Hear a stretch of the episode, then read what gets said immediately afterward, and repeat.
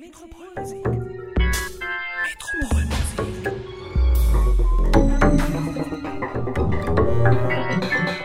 Metropolmusik. Podcast.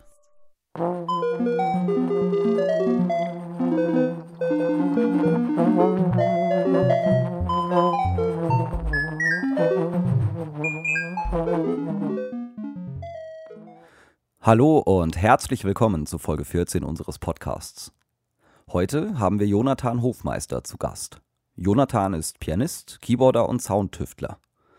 Er bewegt sich zwischen Improvisation, Komposition, elektronischen und akustischen Instrumenten.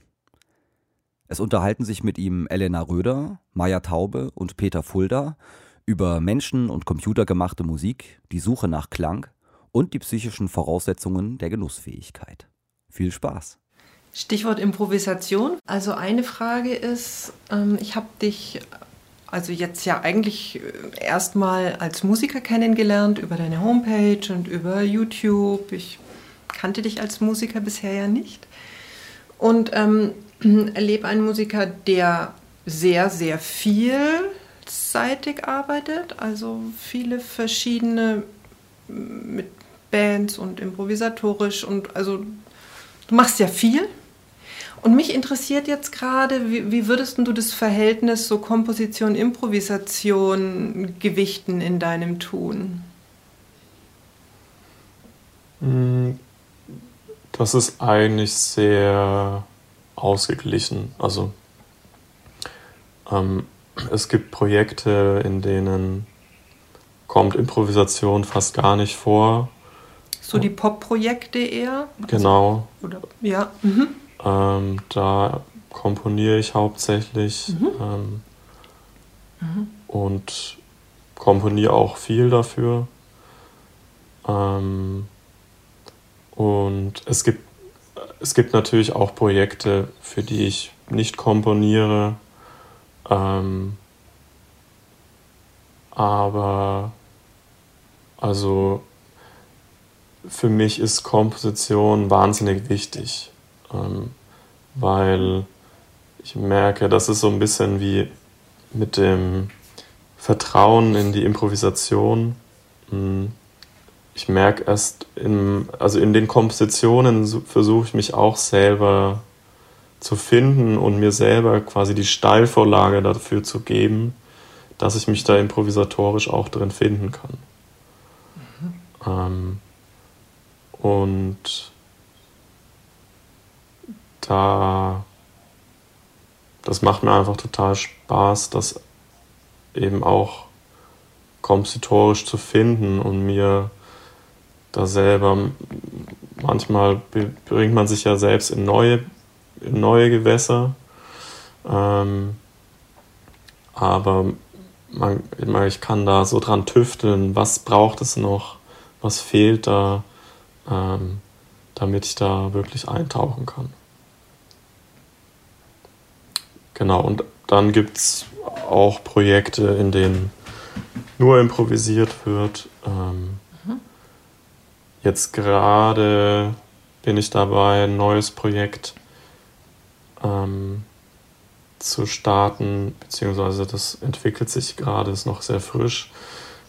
Da versuche ich so diese beiden Elemente, Komposition und Improvisation, ganz nah aneinander zu bringen.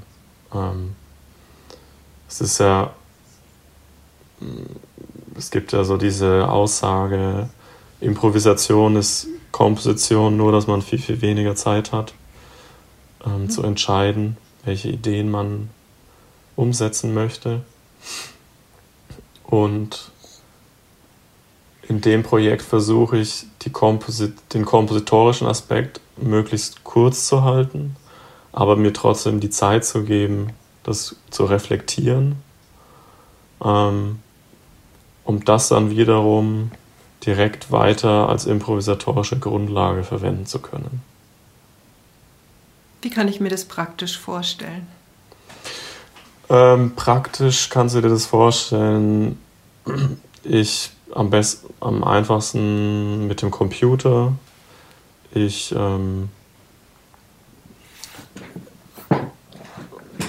ich Na, wo, wo fange ich an? Ja, eigentlich, ich fange damit an, dass ich ähm, ein, mir ein Akkordschema oder eine Melodie überlege. Ähm, da spiele ich einfach kurz rum, ähm, bis ich was gefunden habe, was mich in dem Moment, was ich schön finde. Dann nehme ich das auf, habe da eine Spur ähm, in Ableton, dann je nachdem, was da noch fehlt, Akkordschema, Melodieschema und mir dann so eine kleine Komposition innerhalb von fünf Minuten zusammenzubasteln. Mhm. Und dann im nächsten Schritt, ähm, also die Komposition steht dann schon fest, die kann dann der Computer auch alleine abspielen, die muss ich dann nicht selber spielen.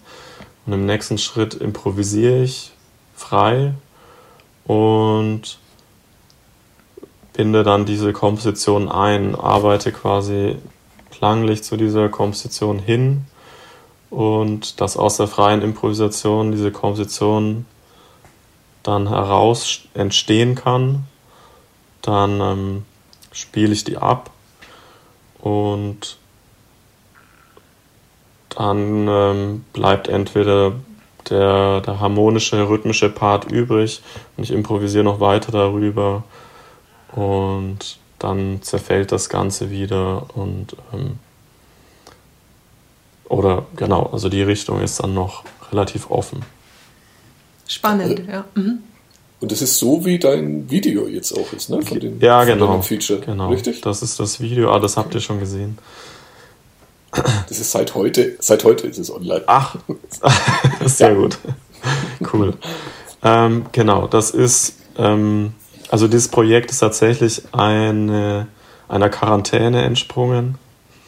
Ähm, ich war alleine, meine Tochter und meine Partnerin, die waren woanders in, in Quarantäne. wir konnten nicht äh, zusammen, weil wir gerade an unterschiedlichen Orten waren. Und dann hatte ich halt wahnsinnig viel Zeit, so viel Zeit wie schon lange nicht mehr. Und dann ähm, also die Idee für das Projekt gibt schon länger. Ich habe da auch schon immer wieder so hingearbeitet. Aber da hatte ich dann richtig viel Zeit, ähm, mir auch das ganze technische, die ganzen technischen Aspekte äh, für diese Abläufe, die dann da funktionieren müssen, drauf zu schaffen. Ähm, damit ich eben diesen Prozess, den ich gerade beschrieben habe, möglichst äh, intuitiv, möglichst flüssig umsetzen kann. Aber diesen Prozess habe ich jetzt so verstanden, dass du ähm, beim Komponieren, also die Improvisation, also in diesen Kompositionsprozess mit reinnimmst. Wann ist das Stück dann fertig? Wann nimmst du es mit auf die Bühne oder wie fertig ist es, wenn es dann auf die Bühne kommt? Also wie viel Raum ist dann da noch mit der Komposition zu improvisieren? So, mein Ziel ist es, dieses Projekt ähm, live auf der Bühne umsetzen zu können. Ähm, dass der kompositorische Teil ähm, immer kürzer wird. Mhm, also, okay. oder dass der kompositorische Teil eben auch schon mehr oder weniger improvisiert wird. Nur in, bekommt dann diese Art Improvisation diesen kompositorischen Aspekt dadurch, dass ich ihn aufnehme und ähm, weiterverwende. Mhm. Und ich glaube, das ist auch einer der äh, wichtigen Aspekte, warum man was Komposition nennt, ist, dass man es eben notiert oder äh, einfach zur Wiederverwendung ähm, weitergibt. Und, Festlegt. Und das habe ich eben auch im, in diesem Prozess gemerkt, dass ich kann eigentlich frei improvisieren und wenn ich das Ganze aufnehme und direkt wiederhole, bekommt es schon einen kompositorischen Charakter. Ähm, und das möchte ich eben immer feiner justieren, dass ich, dass ich meine Vorstellung da immer mehr präzisiert. Was möchte ich an dieser Stelle haben, um das dann halt gut und schnell umsetzen zu können. Es kann sein, dass du die Frage schon beantwortet hast. Ich möchte sie trotzdem noch mal explizit stellen. Was, was gibt es noch für Voraussetzungen, Vorbereitungen? Mit was für einem Mindset gehst du in die Improvisation, in den Prozess, auf die Bühne? Hm. Also es gibt für mich da einen sehr ähm, eine prägende, prägende Erfahrung. Ähm, das hatte ich so mein erstes frei improvisiertes Konzert vor großem Publikum. Hm. Wo ich danach gemerkt habe, es war so faszinierend, dass man machen kann, was man möchte. Und die Menschen hören einem zu. Und ja, das, also ob sie es jetzt gut finden oder nicht, das sei mal dahingestellt, aber einfach überhaupt diese Möglichkeit zu haben. Und das ist für mich so einer der, der, groß, der, der dieser Erkenntnisse ist, dass Improvisation heißt ja nur, ich mache irgendwas. Das ist eigentlich wie wenn jemand eine Rede hält ähm, und ja, es einfach nur schafft, dass die Menschen zuhören. Und das ist für mich, äh, genau, Improvisation mit Instrumenten ist eigentlich ähm, das Gleiche. Ähm, und das muss man, das ist, und ich merke immer wieder, gerade wenn ich anderen versuche, das beizubringen, dass es wahnsinnig schwer zu verstehen ist.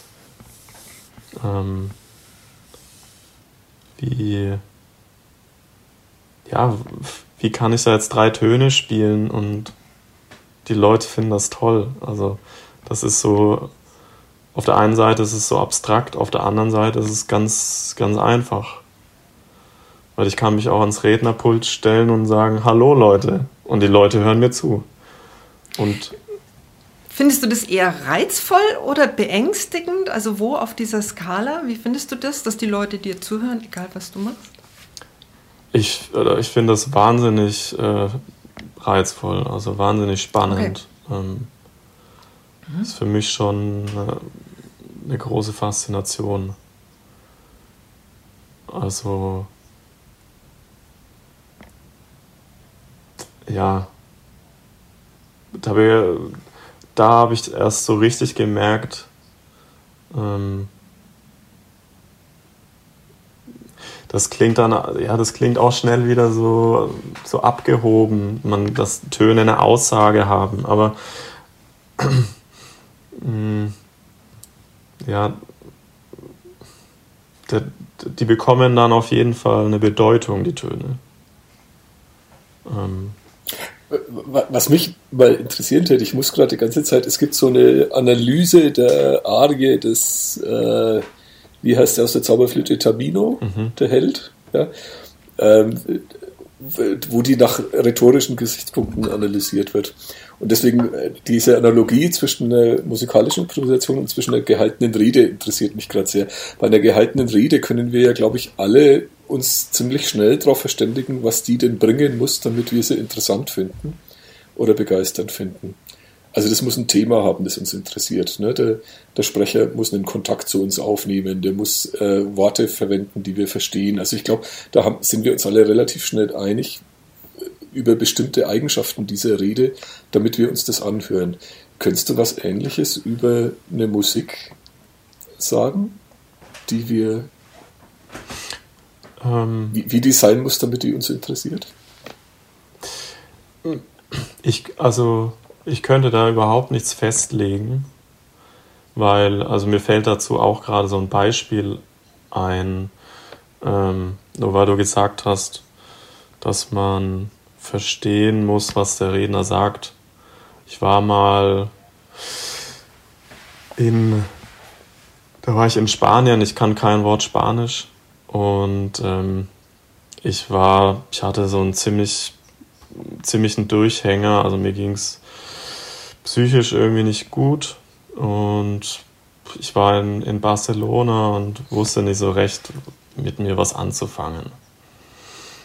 Und ähm, dann hatte ich die, ich bin so durch Barcelona geschlendert, bin dann da an der Kathedrale vorbei, haben gerade die Kirchenglocken geläutet.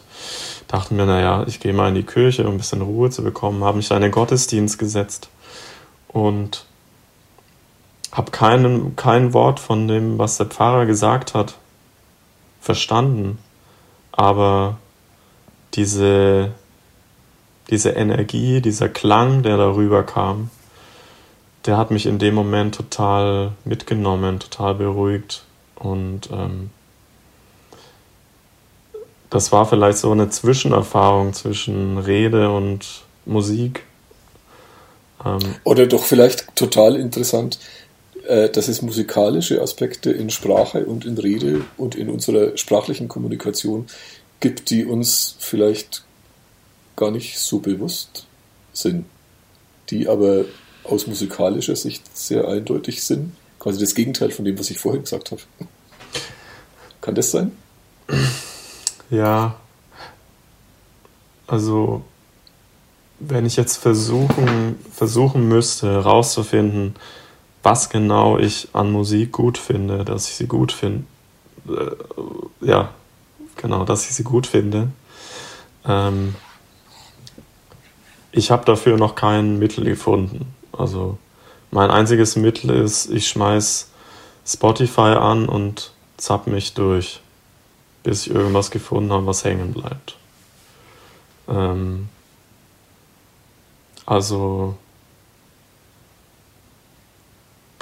ich äh, ja und das, das Interessante ist, dass es so, so ein bunter Musikmix. Es gibt natürlich Tendenzen, aber ähm, das ist einfach alles. Und da,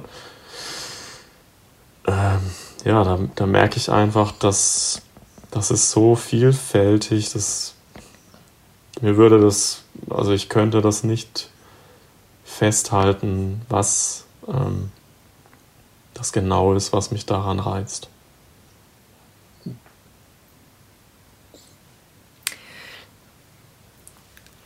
Gibt es bei dir die Angst, auf die Bühne zu gehen? Also wenn du improvisierst, du gehst auf die Bühne und dann ist da vielleicht nichts? Dann passiert da vielleicht nichts? Ähm, es nicht mehr. Vielleicht, ich, ähm, wenn ich irgendwie innere Aufregung spüre, dann weiß ich eigentlich immer, dass es, ähm, selbst wenn es Angst wäre, denke ich mir, das ist so ein einzigartiger Moment, dieses Gefühl zu empfinden, mhm. ähm, dass ich den genießen, also, dass ich den spüren möchte. Und das versuche ich auch immer, wenn meine Schüler und Schülerinnen mich fragen, ja, was mache ich, wenn ich Lampenfieber habe oder so, dann sage ich immer, ja, versuch das zu genießen. Das ist im Alltag hast du solche Momente nicht. Ähm, Im Alltag, pff, da ist das Spannendste wahrscheinlich die Tagesschau im Moment. Aber ähm, so ein intensives Gefühl zu haben, und die Angst darf natürlich nicht so stark und negativ sein, dass es kippt. Aber so ein intensives Gefühl zu haben, ist für mich so besonders, dass ich das eigentlich, dass ich mich dann immer glücklich schätze in dem Moment, wenn sowas in mir hochkommt.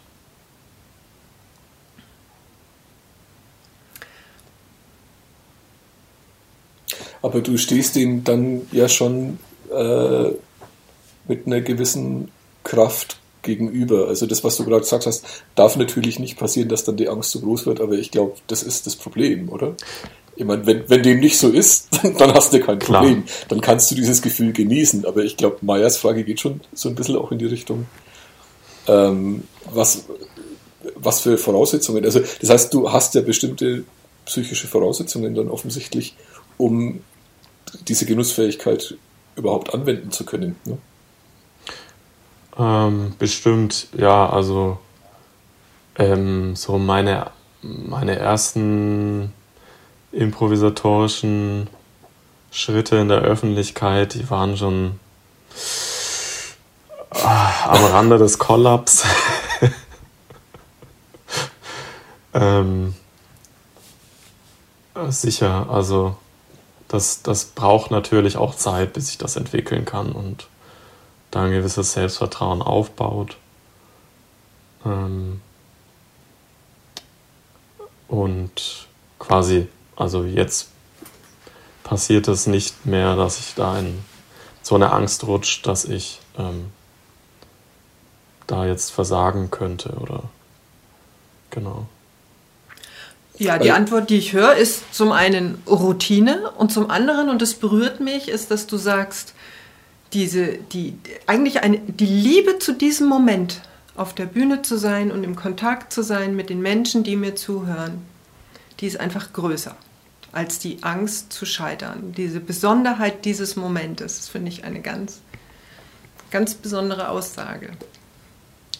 Das war sehr gut zusammengefasst, ja. Liegt jetzt für dich ähm, das nah beieinander Klavierspielen und Elektronik zu verbinden? Ist das was, was mir jetzt gerade passiert oder ist das ein Weg in die Zukunft? Äh, bei mir war das eigentlich mehr oder weniger ein Zufall. Ich bin nach Paris gezogen. Ähm, die Übesituation in der Hochschule war sau schlecht. Deswegen musste ich mir was eigenes kaufen, dass ich wenigstens ein bisschen daheim üben kann. Und habe mir dann so ein Nordstage gekauft, weil äh, alle immer gesagt haben, das ist ein gutes Instrument. Davon hat man lange was. Äh, ich wusste da eigentlich nicht groß was über die Möglichkeiten. Also ich wusste, dass es viele Knöpfe hat und dass man da viel mit anstellen kann, aber jetzt eine Vorstellung von dem, was da wirklich drin steckt, hatte ich dann noch nicht. Und ähm, dann habe ich damit auch immer mehr Konzerte gespielt und dann da angefangen, eben immer auch mehr die elektronischen Klänge zu entdecken und und so ist es dann eigentlich entstanden, dass ich mit der Zeit immer mehr mich äh, genau in die Richtung elektronische Musik ähm, immer mehr geforscht habe und ähm, damit auch improvisiert habe und ich versucht da für mich so die, die Grenzen auszuloten. Das, das auch das technischen, den technischen Hintergrund habe ich mich eingelesen, wie funktioniert das Ganze ähm, und ja, so entwickelt sich jetzt da seit einigen Jahren eben so, das ist eigentlich wie ein neues Instrument für mich. Außer es hat natürlich Tasten, aber ähm, die Tasten sind eigentlich in dem Fall mindestens genauso wichtiger Controller der, der Musik, die da hinten bei rauskommt, wie alle Funktionen, alle Einstellungen, alle Drehregler. Und am Computer hat man natürlich äh, unendlich Möglichkeiten. Da, da hört das Ganze ja gar nicht auf, was man da klanglich so entdecken kann.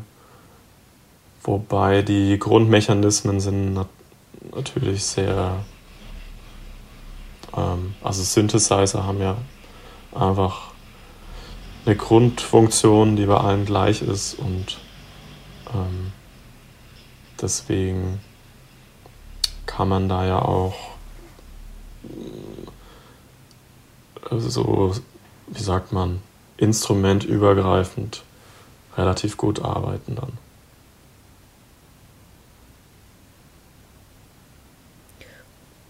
Und denkst du, das wird allgemein mit der Musik auch viel elektronisch weitergehen?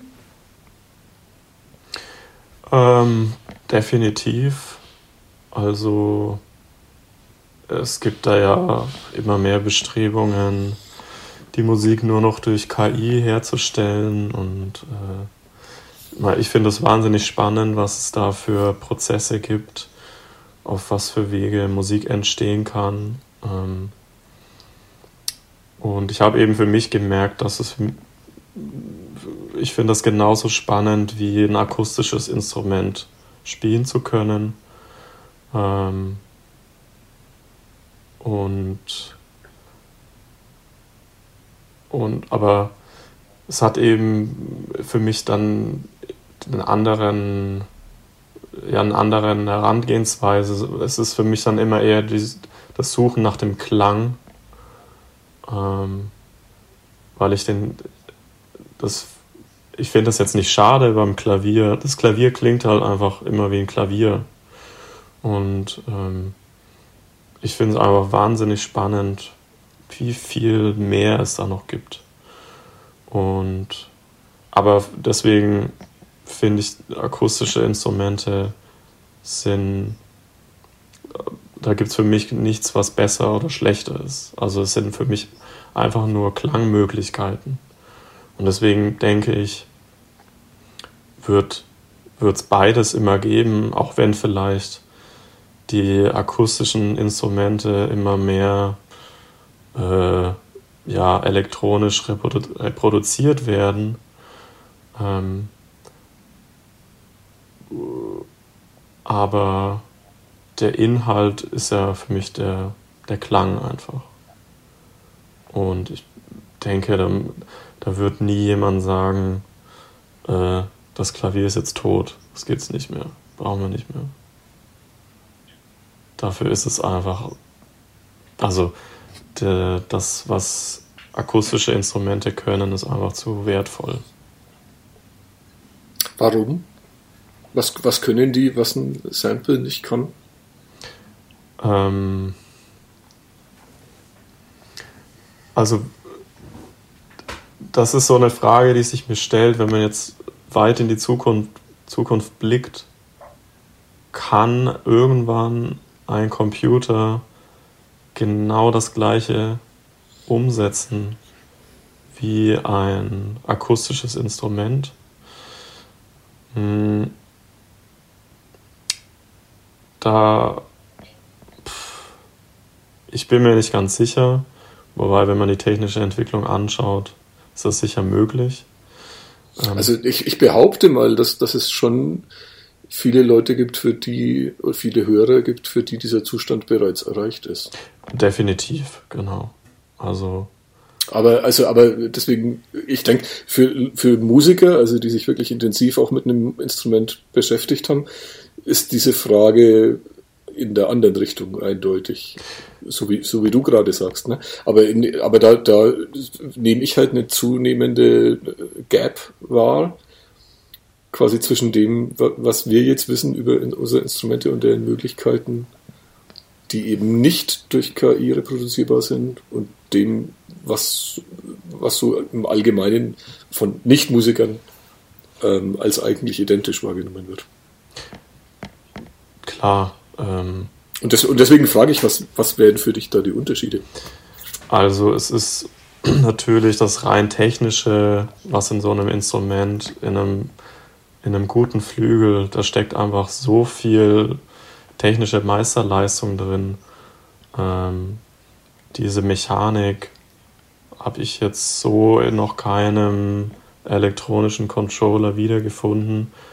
Wobei da natürlich auch wieder die, die Klangerzeugung eine Rolle spielt, dass das Feedback, was dann zurückkommt, ähm, die ganzen Obertöne, die da entstehen, ähm, dass, ja, dass man auch mit den Saiten spielen kann, ähm, dass ähm, das Resonieren mit anderen Instrumenten, ähm, ja, Das sind.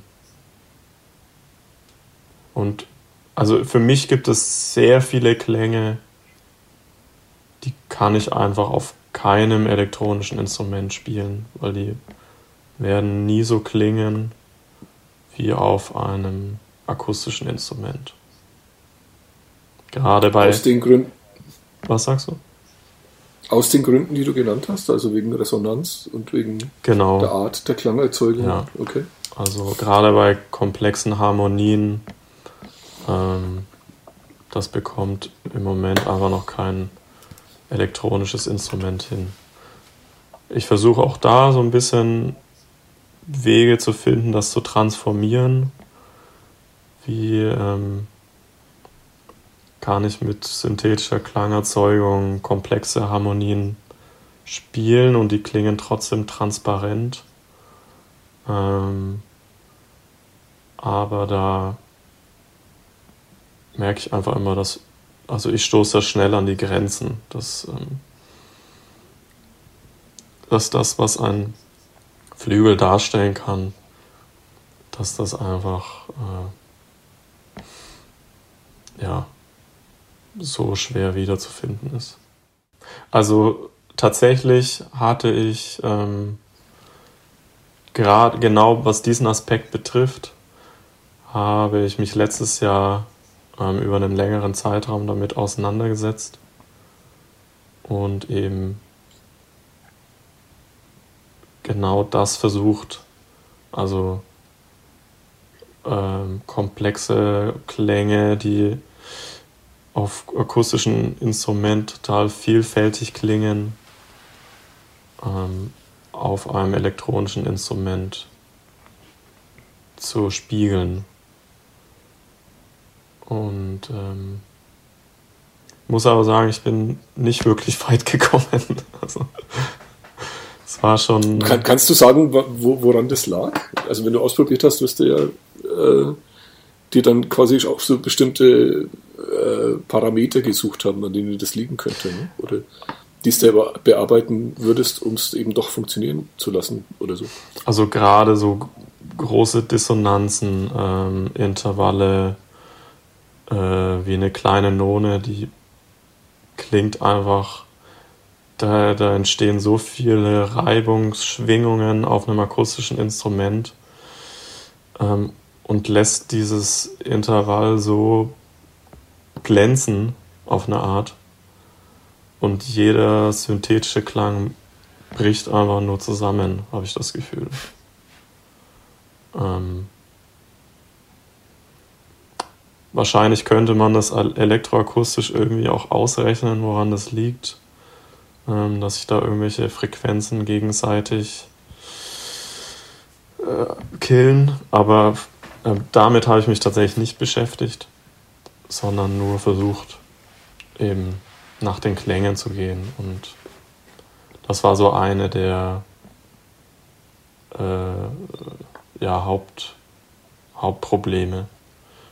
Mhm. Ähm, es gibt schon auch Synthesizer-Sounds, die das ein bisschen schaffen, aber je dichter dann die Dissonanzen werden, ähm, da wird es einfach schnell, dann macht das auch wieder zu. Hast du auf einer, was, was, was mich sehr interessiert, auf einer rhythmischen Ebene oder auf einer Zeitebene, äh, siehst du da auch einen Unterschied zwischen elektronische oder digitale Musik und äh, physischer Musik? Hm. Habe ich jetzt so noch nie drüber nachgedacht. Also weil du arbeitest, wenn du äh, diese Methode, also was in deinem Video auch zu sehen ist, ne, oder diese Methode, dass du quasi eine Komposition in den Computer eingibst und dann damit arbeitest, dadurch wird das ja auch quantisiert, was du machst. Ne? Also sprich, wenn wir den Schritt ins, in die digitale Klangwelt gehen, dann quantisieren wir ja auch die Zeit. Und wenn wir analog sind oder physisch, dann findet die Zeit ja nicht quantisiert statt. Mm, ja, wobei das kann man ja bewusst auswählen oder nicht. Also ähm, ich nur weil ich am Computer arbeite, heißt es nicht, dass ich auch quantisiert arbeite. Es gibt da natürlich die Möglichkeit, ähm, die ich auch manchmal bewusst nutze. Ähm, aber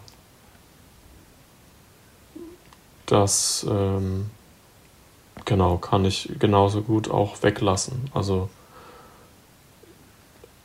ähm, den Prozess, was jetzt zum Beispiel mein, mein Projekt betrifft, kann ich ja auch akustische Instrumente aufnehmen und die dann ähm, wiedergeben. Und ähm, da gibt es natürlich auch Quantisierung, wobei da die Quantisierung ja schon sehr stark ins äh, Audiomaterial eingreift und das stark verändert. Was ich manchmal auch eine interessante ähm, Klangentwicklung finde und ähm, die auch manchmal bewusst nutze. Ähm, weil ich denke, das ist auch einfach nur eine musikalische, ein musikalischer Parameter, eine Möglichkeit, die man klanglich nutzen kann.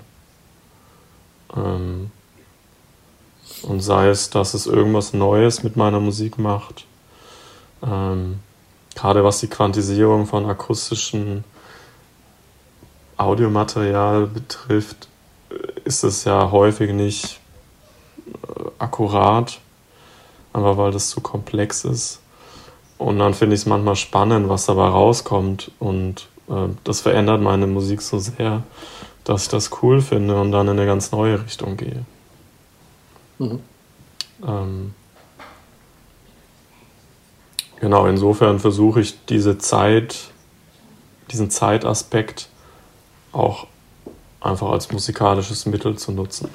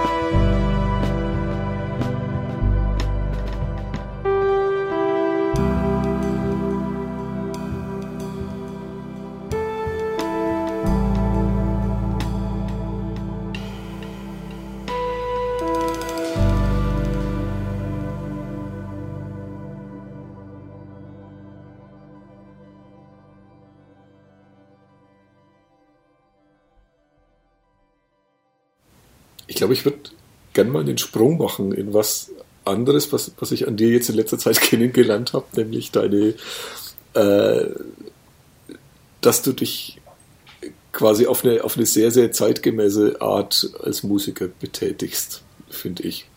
Also wie mhm. wir in unserem äh, Online-Workshop zum Beispiel äh, erfahren haben, dass du dich, dass du da sehr fit bist. Und auch was ich mitkrieg von, also zum Beispiel von den Hotties, äh, also dass du dir wohl viele Gedanken machst, wie dein Dasein als Musiker im digitalen Raum oder im virtuellen Raum stattfinden kann. Ich meine, das ist für uns alle wichtig geworden in den letzten beiden Jahren durch die Corona-Kiste. Ähm, und ich habe aber das Gefühl, dass du da sehr drauf losgehst. Also, dass dir das irgendwie auch Spaß macht und dass du da eine, eine Spielwiese drin siehst. Täusche ich mich da?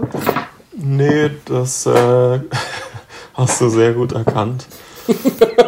ähm. Hängt vielleicht auch damit zusammen, ich hatte äh, früher eine äh, große Affinität für Computer. Ähm, mein Vater ist ähm, Softwareentwickler und hat mir früh schon so gezeigt, äh, wie man programmieren kann und ähm, was man mit so einem Computer alles anstellen kann. Ich bin da jetzt nie so richtig tief eingetaucht, aber mir hat es schon immer Spaß gemacht, an so äh, ja, an so gewissen Sachen rumzudoktern, auch Programme am Computer so zu verstehen, wie funktionieren die und was kann ich damit umsetzen, was kann ich damit erstellen. Ähm, und da habe ich definitiv ein Fable für, mich da dann reinzuarbeiten und ähm, das so dann gestalten zu können, wie ich mir das vorstelle oder wie sich das jemand anderes vorstellt. Ähm, also, ja, der Computer ist einfach das Medium unserer Zeit und äh, das ist ja, also ich finde es sehr faszinierend, was man damit alles anstellen kann und ja, was so die ganze Online-Social-Media-Welt angeht. Ähm, da ist es so, diese, diese Brücke zu schlagen, also einerseits die, die Möglichkeiten, die Fähigkeiten, die ich habe, umzusetzen, ähm, was dann wiederum für mein musikalisches Profil, ähm, dass ich das dadurch verstärken kann, da ja, da versuche ich schon immer noch auch Zeit zu investieren und äh, mir Gedanken zu machen, wie ich da meine, meine Freude am Rumbasteln nutzen kann und ähm, mir da auch ein gewisses Profil erstellen kann. Könnte ich mal direkt als Beispiel Turn nehmen, also dein, dein sozusagen klassisches Klaviertrio. Mhm. Also ihr habt, ihr seid Klavier, Bass, Schlagzeug, drei, drei fantastische Musiker, ähm, die, die ich, das ich ja sehr gut kennengelernt habe, bevor wir in den Lockdown gingen. Und ihr wart ja aber weiterhin fleißig, äh, also habt sozusagen auch für die virtu virtuelle Welt äh, produziert. Das heißt, ihr seid eine sehr starke Liveband aber es gibt euch auch äh, unter diesen neuen Bedingungen. Kannst du da festmachen, wie verschieden das ist? Ich komme auf die Frage aus einem sehr konkreten Anlass, nämlich der Versuch unserer Livestreams bei Metropolmusik die ja nicht nur bei uns total den Bach runtergingen. Also das, das, die Idee Livestream ist ja eine, die nicht wirklich funktioniert hat. Mhm. So, ne? Also das ist, man schaut sich nicht unbedingt gern ein Konzert auf dem Computer an. Mhm. Ähm, ob du da quasi aus der Sicht des Musikers, der da spielt, ähm, Erfahrungen ziehen konntest, wie es ist, in echt mit, mit echten Leuten vor Publikum zu spielen und wie es ist, für den Computer zu spielen. Ja, ähm, es ist, ähm, Ach, mir fällt jetzt gerade nur ein sehr dummes Beispiel ein. Äh, das, äh, nee, das passt auch nicht so wirklich. Also, ich habe schon gemerkt bei den Livestreams, es gibt so gewisse Aspekte, es gibt eine Spannung, es gibt, ähm, man hat so diesen Einmalcharakter, man, ähm, man hat den Charakter, jetzt geht's los, äh, es gibt eine gewisse Uhrzeit, wo es anfängt, also es gibt so bestimmte Aspekte, die äh, sehr ähnlich sind wie zu einem Live-Konzerterlebnis als aus Musikerperspektive.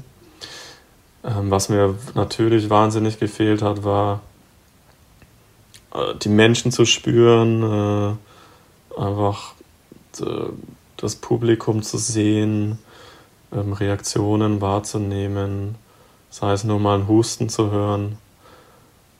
Und ähm, ganz wichtig natürlich danach ähm, ins Gespräch zu gehen und einfach ähm, ja dann dann noch ja, die mit den Menschen in Kontakt kommen. Und das ist, ähm, war für mich eigentlich fast der, der Aspekt, der mich am meisten gestört hat. Äh, dass man ja so alleine ist auf eine Art. Und ich glaube, das gleiche empfinden die Menschen auch daheim. Dass sie einfach mhm. ja, alleine da hocken. Und äh, auch wenn man chatten kann und äh, Emojis rausschicken kann, aber ja, wissen wir alle, das funktioniert nicht. Und machst du das eher dann auf der, ähm, wie, wie, soll ich sagen, auf der Event-Ebene? Also sprich, ähm, jetzt mal gar nicht so wichtig, was da performt wird inhaltlich, sondern dass es den die Situation der Performance gibt. Also da sind Leute auf einer Bühne und da sind Leute in dem Publikum und zwischen denen passiert was. Ähm, oder geht es tatsächlich auch um Musik, die transportiert werden kann oder eben nicht transportiert werden kann? Ähm, aber wie meinst du das, ähm, dass die Musik transportiert werden kann? Ähm, ihr spielt ein Konzert und da passiert, da entsteht Musik. Und ähm, macht es einen Unterschied, ob diese Musik real physisch bei Hörern ankommt, also ob diese Schwingungen sozusagen eine, eine Resonanz erzeugen? Oder dass diese Schwingungen über einen Kanal durch einen Computer gehen und woanders von vibrierenden Lautsprechern wieder erzeugt werden. Also sprich, dass die erst gefiltert werden und Umwege machen zu den Hörern. Ähm, ja, das macht natürlich einen riesen Unterschied. Ja. Ähm, was ich mich da auch schon häufiger gefragt habe, ist, könnte man also das, sagen wir mal, man reduziert das auf das Akustische, könnte man das wirklich eins zu eins wiedergeben, ähm, ob es dann das gleiche wäre. Also,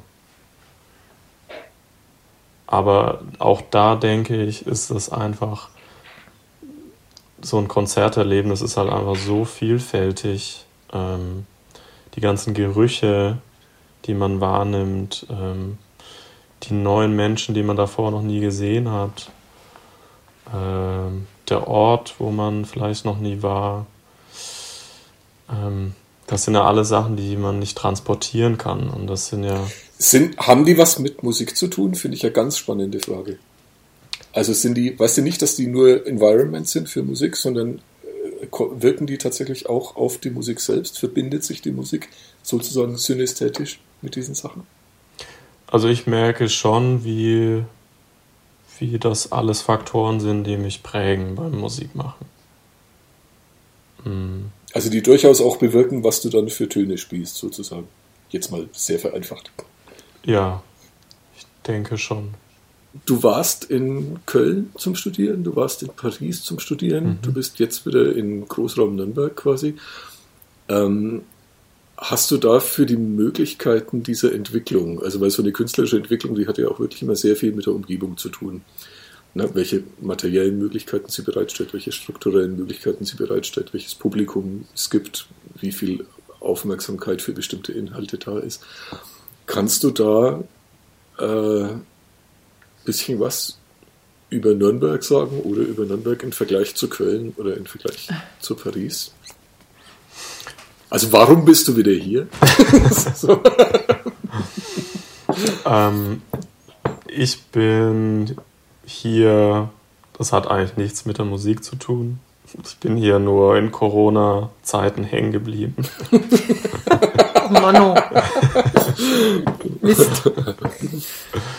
ähm, ich finde, also das Tolle an Nürnberg finde ich, oder speziell an Metropolmusik, ähm, ich glaube, diese Idee des Vereins ist sehr wahnsinnig positiv, ähm, sehr, äh, hat einen sehr kollektiven Charakter, bringt alle zusammen.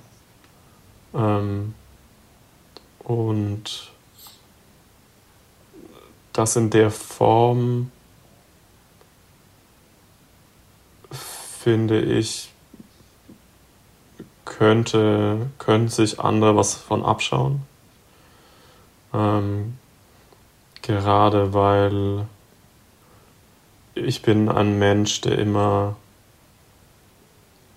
der zumindest versucht, ähm, nach, nach Möglichkeiten zu finden, dass sich alle wohlfühlen. Ähm, und das ist mir total wichtig. Und ich glaube, es wird, ähm, wird einfach sehr schnell auf, auf das Ego geschaut, ähm, anstatt auf das Kollektive, auf das Wir. Mhm. Was mir an, ähm, an Nürnberg fehlt, ist ähm, gerade jetzt so in der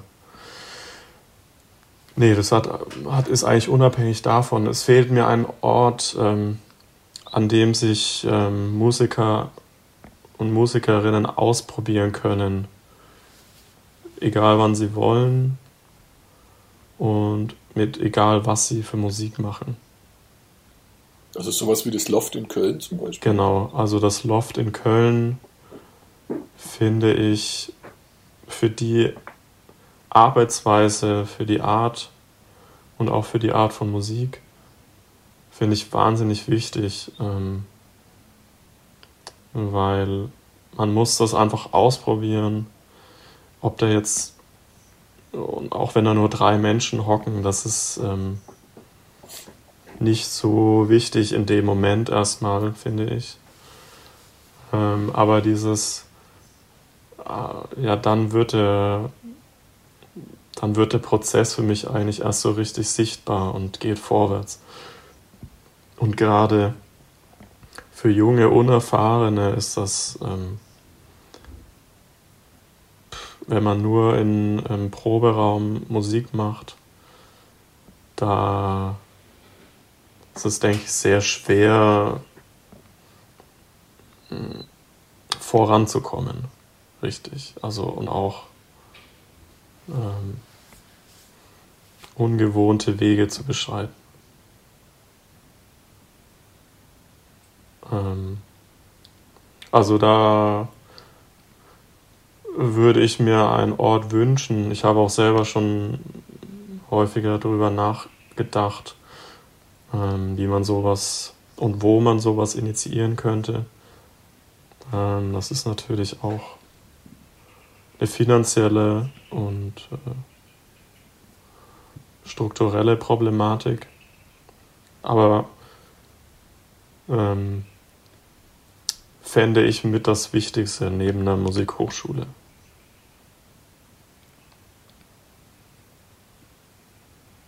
Was, äh, also die Musikhochschule gibt es schon, aber das, was noch fehlt hier.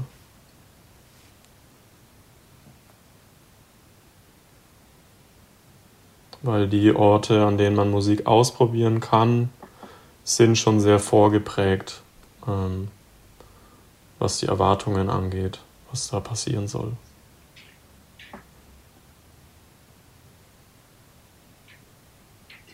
Und ähm, in Paris gibt es da natürlich, da gibt's äh, noch viel mehr Orte, wo man ähm, sich ausprobieren kann.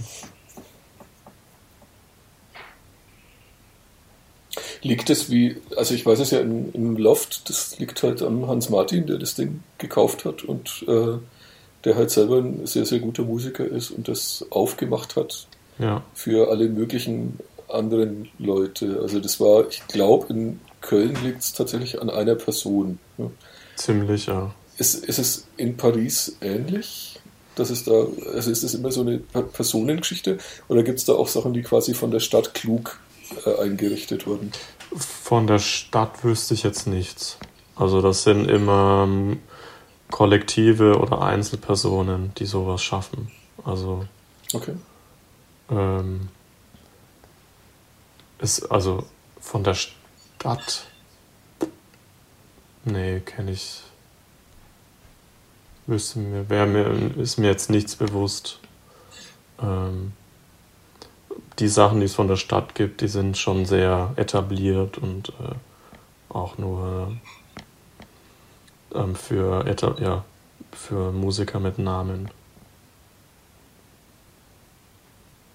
Und ähm, das ist schon, also im, im, im Loft habe ich das ja sehr viel mitbekommen. Da habe ich auch ähm, selbst ähm, gearbeitet und war da auch mit tätig. Ähm, einfach, da, da, wird von Anfang an begleitet vom ersten Semester, beziehungsweise sogar schon davor, ähm, noch bevor man überhaupt das Studieren anfängt, können da sich alle ausprobieren und äh, Musik machen.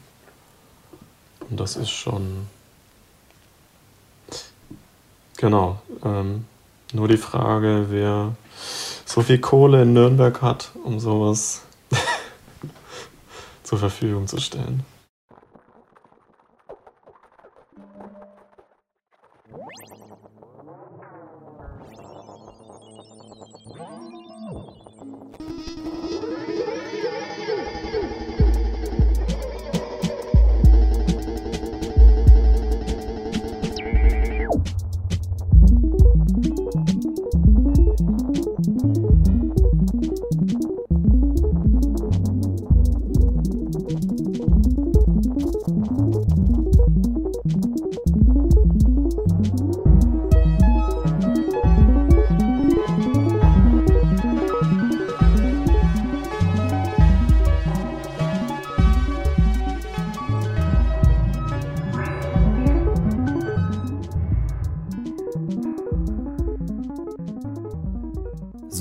Herzlichen Dank fürs Zuhören. Wir sagen Tschüss und bis zum nächsten Mal.